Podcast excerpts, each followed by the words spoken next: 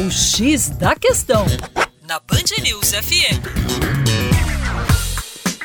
Olá, ouvinte Band News, como vai? Tudo bem? Com você, o Juninho Lopes do Terra Negra. E neste ano, 2017, completa-se 25 anos do processo que resultou no fim do apartheid na África do Sul. A política segregacionista que restringiu os direitos sociais, políticos e econômicos dos negros que vigorou por 44 anos neste país. Agora, nós vamos aprofundar um pouco nessa questão.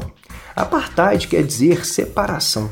Foi adotado formalmente a partir de 48, com a ascensão do Partido Nacional, que transformou o racismo em leis de segregação. Habitantes originais daquele território, os negros, tiveram proibido o direito à propriedade de terras que passaram para as mãos dos brancos.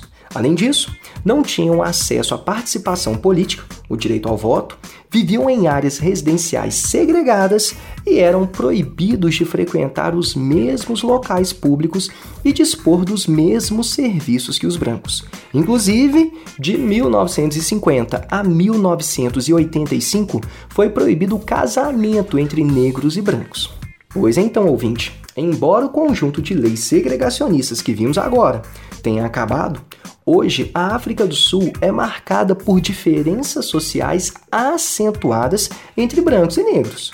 O apartheid acabou, mas os seus resquícios ainda perpetuarão por um bom tempo no país do eterno Nelson Mandela.